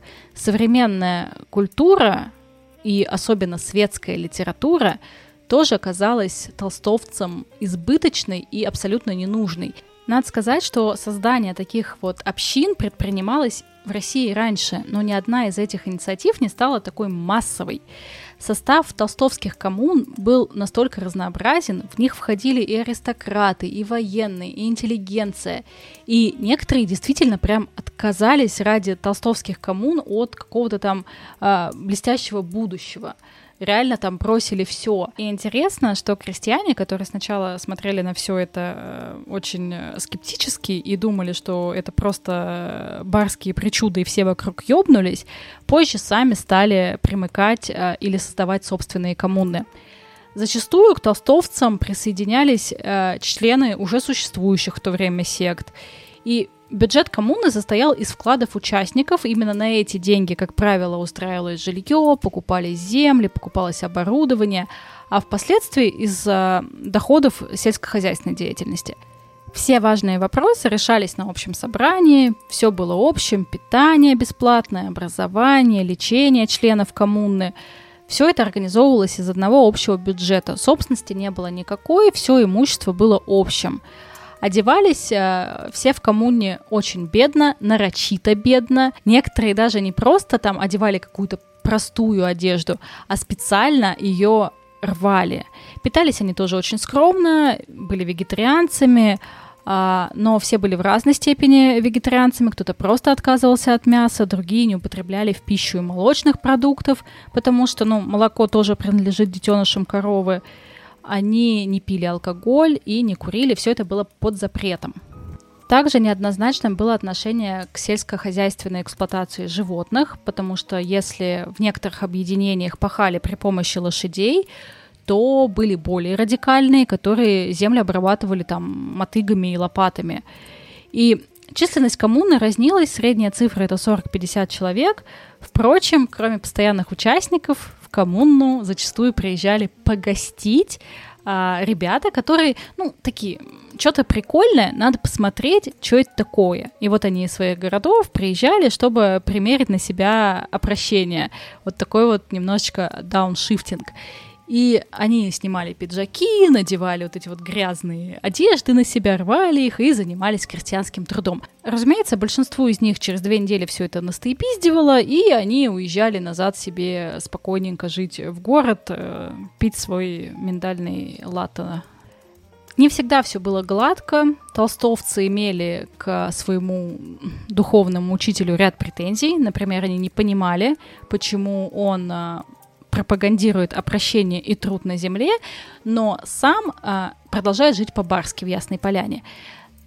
Надо понимать, что несмотря на то, что он действительно от многого отказался, он все еще по меркам жил очень хорошо. У него было большое имение в Ясной Поляне. И, ну, некоторых это прям смущало. Более того, толстовцы просто ненавидели Софью Андреевну. Они считали ее главной виновницей всех этих нравственных мучений Толстого. Они презирали его детей, они считали, что они никчемные. Они не понимали, почему он не бросит всех этих презренных людей, презренную ясную поляну и просто не будет жить счастливую жизнь. К слову, Чертков вообще не стеснялся его к этому прямо призывать. Чертков был вообще таким неоднозначным молодым человеком. Он внес огромный вклад в сохранение и систематизацию наследия Толстого после 1880 года. И его главное детище — это вот академическое юбилейное собрание сочинения писем и дневников писателя. И, естественно, это, ну, это действительно крутой вклад. Но в то же время он имел весьма губительное влияние на семейную жизнь Толстых. Чертков был левых политических убеждений, он был вегетарианцем, он был противником убийства всякого живого существа, включая мух и комаров. Там реально была история, когда они летом все сидели там за столом, и Толстой увидел, как Черткову на лоб сел комар, он его хлопнул, и все смеялись, всем было весело, а у Черткова случилась истерика. Как это так, вы, Лев Николаевич, позволили себе убить живое существо? Но тут мы тоже видим такую немножечко классическую историю. Это часто бывает, сейчас ты поймешь, о чем я. Несмотря на все свое вот это вот показушное толстовство, э, вступление за жизнь комаров, э, за отказ от всего земного до конца дней Чертков так и не избавился от своих привычек аристократических. Так он и не избавился от особняка в Англии, и этот особняк в Англии был не просто каким-то маленьким домиком, а достаточно такое большое имение, которое по размерам и комфорту очень сильно даже уступали Ясной Поляне. И в Телятниках, это недалеко от усадьбы Толстых, тоже у него был дом, и тоже он был лучше и больше, чем у Толстого. И даже после революции уже, когда он пришел на похороны Сергея Есенина, я напомню, что Последней женой Сергея Есенина была внучка Толстого.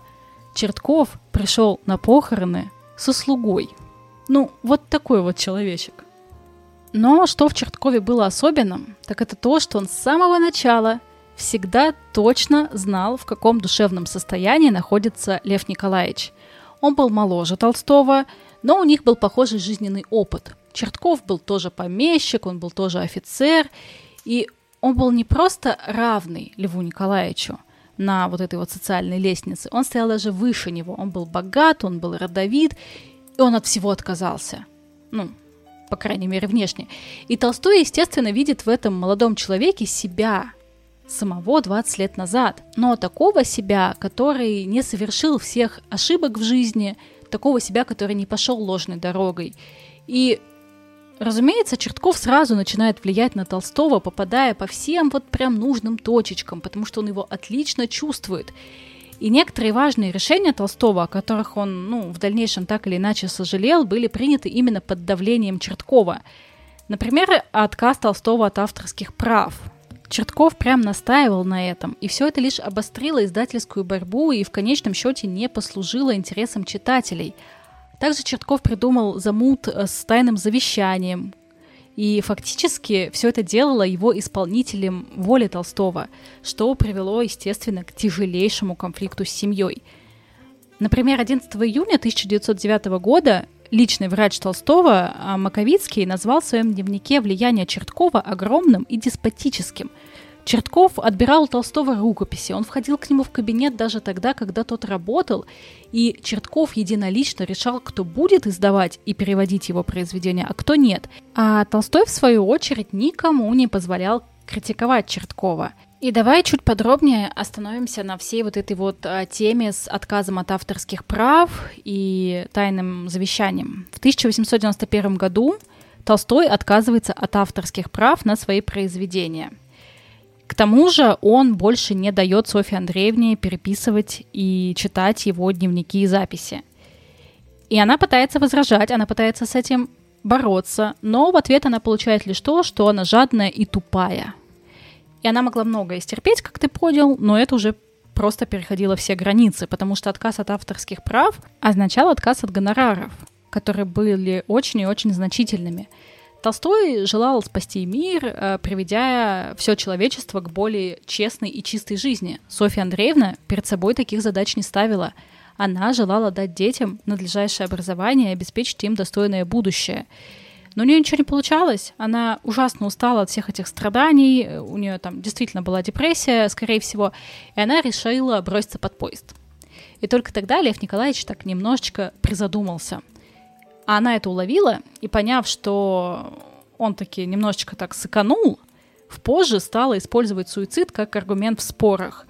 И тогда многие близкие друзья считали, что вот она точно все теперь потекла кукуха и вообще неуравновешенная, испорченная, истеричная и безумная женщина.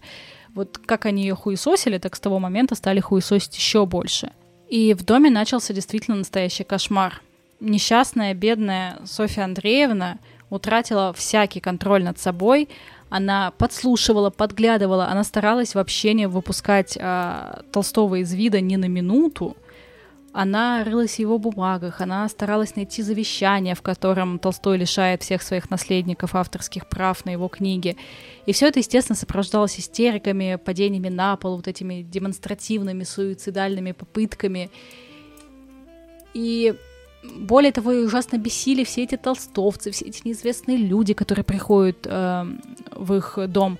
Короче, под конец жизни все это настолько достигло апогея, что она действительно не давала уже никакой жизни Толстому. И последней каплей стал эпизод, когда Лев Николаевич проснулся в ночь, э, с 27 на 28 октября 1910 года и услышал, как э, жена роется в кабинете в надежде отыскать то самое тайное завещание. И в ту же ночь он дождался, когда она уснет, уйдет к себе и покинул дом. Толстой вдруг ушел из дома, оставив прощальную записку. В ней он коротко сообщил, что остаток жизни намерен провести в уединении. Он э, разбудил своего врача Маковицкого и потребовал выезжать немедленно. Решено было взять с собой только самое необходимое получился чемодан, узел с пледом, пальто, корзина с провизией. Денег с собой взял 50 рублей, а Маковицкий вообще нихуя не понял с просонья, что происходит, и вообще все деньги оставил. Ну и, разумеется, это было очень горячей новостью. Если бы это случилось сегодня, то на утро все паблики в телеге просто бы сошли с ума, обсасывая версии и следили бы за этим онлайн. Собственно, и тогда так было, только вместо телеграм-каналов были газеты. Они писали вот заголовок за заголовком. Разумеется, было очень много версий от э, психиатрических каких-то отклонений до подозрения в пиаре, и все равно все люди очень переживали и волновались, что же случилось с Толстым, что побудило его резко исчезнуть из э, дома, э, который он так любил, и давай попробуем воссоздать события тех дней. Изначально они отправились на станцию Щекино. Здесь Толстой заявил о намерении отправиться в Оптину пустынь. Как ты помнишь, он еще в молодости очень любил туда ездить. И туда он пожелал ехать третьим классом с народом, и вагон был забит и прокурен, Толстой начал задыхаться и перешел на площадку вагона, там было холодно, дул ветер, но зато никто не курил. И именно этот час на этой площадке вагона Маковицкий потом назовет роковым, полагая, что именно тогда Лев Николаевич простудился. В Оптиной пустыне Толстой надеялся встретиться с кем-нибудь из э, старцев, но этого не произошло. Толстой провел в Оптиной 8 часов, но так и не сделал никакого шага. Он не постучался в дом ни к одному из э, старцев, и никто из них не позвал его, несмотря на то, что всем в Оптиной пустыне было известно, что писатель здесь. Сохранились рассказы о том, что когда они отплывали на пароме от Оптины, Толстого провожали 15 монахов. Ну, типа все его жалели, все шептали, но там о том, что, о боже, бедный Лев Николаевич, но никто никаких э, попыток что-то сделать не предпринял. 29 октября Толстой отправился в Шабардино к своей сестре, которая была монахиней Казанской Амросевской женской пустыни – он хотел здесь остаться на какое-то время, даже думал договориться об аренде домика по соседству с монастырем, но не сделал этого. Вероятно, из-за его дочери Саши, единственной дочери, которая полностью его поддерживала и разделяла все его взгляды, и она приехала очень такая решительно настроена против семьи, против матери. К тому же ее завораживала вся вот эта вот идея секретностью отъезда. Но, вероятно, Толстому на тот момент это уже было не нужно, потому что он устал от семьи, от всех этих э, дрязг, споров, интриг, и он желал покоя.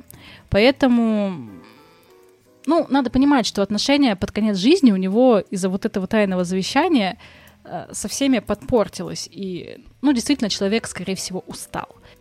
Короче, утром Толстой уехал из монастыря. Куда ехать дальше, ни Толстой, ни сопровождающие его люди не знали. А, в Козельске, прибыв на вокзал, они сели на поезд, который стоял у перрона Смоленск-Рененбург, и вышли на станции Белева и приобрели билеты до Волова. Там они хотели сесть на какой-нибудь поезд, который следовал в южном направлении, и целью тогда был Новочеркасск, где у Толстого жила племянница. И там он думал получить загранпаспорт и отправиться в Болгарию, а если не получится, то на Кавказ. Но в дороге дала о себе знать простуда – которые, вероятно, Толстой получил вот по дороге в пустынь, и пришлось сойти на станции Остапова. Теперь это город Лев Толстой в Липецкой области. Толстой умер спустя несколько дней в доме начальника станции Ивана Ивановича Азолина. Но на то короткое время, что умирающий писатель находился там, этот небольшой домик стал самым важным местом в России, да и не только – Отсюда по всему свету летели телеграммы. Сюда приезжали журналисты, общественные деятельности, почитатели творчества Толстого, государственные чины все. Сюда приехала и Софья Андреевна. И она вообще не замечая ничего, не отдавая себе отчета в том, что свидетелями ее личного горя стал весь мир, она постоянно бродила вокруг дома и старалась узнать, что же происходит там, каково состояние ее мужа. Но она не могла войти внутрь, потому что господин Чертков не допускал ее к умирающему мужу. Она смогла с ним проститься только лишь в тот момент, когда он был уже почти без сознания. Надо сказать, что начальник Рязанско-Уральской железной дороги предоставил Ивану Ивановичу все особые полномочия. А родственники Толстого на Ивана Ивановича переложили все контакты с назойливой прессой. На все вопросы журналистов он отвечал, что Лев Николаевич э, просил никаких сведений о нем не разглашать. Короче, получился из Ивана Ивановича такой неплохой себе пресс-секретарь. Ничего не знаю, ничего не видел, ничего никому не скажу. И Азолин распорядился, чтобы мимо станции составы шли без гудков. В газетах пишут, чтобы давали еле слышные гудки, и они не гудят. Хотя гудки — это главная примета времени. Все понимают, больного Толстого нельзя беспокоить. Для всех приезжих Азолин организовал на запасных путях гостиницу. На его плечах лежали и повседневные нужды, накормить гостей, так и более такие серьезные, такие как приобрести Толстому лекарства, позаботиться о его комфорте. Толстого на тот момент лечили лучшие врачи. Они делали все возможное, чтобы его спасти. Но он как будто бы и не хотел выздоравливать. Его смерть была очень мучительной. Он умер 7 ноября в 6 часов 5 минут. И Азолин остановил часы в здании вокзала, приведя стрелки именно в это положение. Старинные часы в здании станции Льва Толстого до сих пор показывают 6 часов 5 минут. Очень кинематографичный момент, чтобы пожелать тебе спокойной ночи, но, к сожалению, эта история оставила у меня такой неоднозначный отпечаток, что я до сих пор не знаю, как мне лично относиться к Льву Николаевичу Толстому. Мы все его со школы знаем как э, великого человека, как очень крупную фигуру в русской, не только русской литературе, но при этом в каких-то моментах я просто рвала на себе волосы от осознания, какой же он мудила. Меня настолько глубоко ранила вся история с Софьей Андреевной, что я действительно очень долго не могла приступить дальше к работе, потому что какие-то штуки из всей этой истории очень глубоко отзываются внутри меня. Вот это вот домашнее насилие за закрытыми дверями, прикрытое тем, что ты э, великий и уважаемый человек в обществе, домашнее насилие, которое даже спустя время не будет никак порицаться, а наоборот будет расцениваться как да, это вот она сама виновата, она не понимала великого гения, она была сумасшедшей, она не поддерживала его. И меня это, если честно, просто вводит в огромную фрустрацию, потому что об этом так мало говорят в целом, так еще и осуждают. Поэтому, когда я согласилась стать амбассадором э, Центра насилию нет, я поняла, что именно через эту историю мне хочется до вас донести, как это бывает в обществе, как это было в обществе сто лет назад и как важно об этом говорить. И что если сейчас вы сталкиваетесь с подобным отношением к себе или наблюдаете за каким-то таким отношением к своим близким, то это ненормально. И нужно обращать на это внимание, нужно с этим бороться, и центр как раз-таки всячески в этом помогает и способствует разрешению ситуации. С другой стороны, я все равно не могу выкинуть из своей головы, что Лев Толстой действительно внес э, вклад в русскую литературу, существенный вклад. И то, что многие его идеи, хоть и были радикальны, изначально под собой э, носили достаточно позитивный посыл. Любая радикализация, конечно, ведет к провалу, не работает э, на практике, но тем не менее. И да, возможно, он был человеком совести, он старался жить по совести, он постоянно испытывал вот эти вот мучения и терзания. Просто какие-то штуки не входили в его э, сознание совестливости. Я не знаю. Я не могу отделаться ни от одной мысли, ни от другой. Пожалуй, еще ни разу я не была так противоречиво настроена. Но я обещала не давать никаких резких э, мнений своих, поэтому я просто рассказала тебе историю, а ты сделай свой вывод сам. Ну вот теперь спокойной ночи. Я прям в моменте, когда слушал историю, писал свой телеграм-канал, как меня бесит Лева в качестве вот супруга. Я как бы и раньше про все это знал, но зачастую, знаете, об этом упоминают довольно сильно вскользь, как бы между прочим, а потом продолжают дальше обсасывать его гениальность. А меня прям это аж триггернуло, потому что я только вот этим летом закончил свой подкаст про абьюзивную женщину, а тут Настя буквально рядышком сидела и писала про абьюзивного мужчину, хотя мы с ней даже вот не сговаривались никак. Вот так оно иногда бывает э, в подкастерской семье. К слову про подкастерскую семью. Обязательно заглядывайте в YouTube канал «Закат Империи». Ссылка будет в описании. И передавайте там в комментариях от нас с Настей привет Андрею. А если в вашей семье, без разницы, подкастерской или нет, есть некие проблемки, и вы чувствуете, что дело пахнет насилием, то скажите ему свое строгое «нет».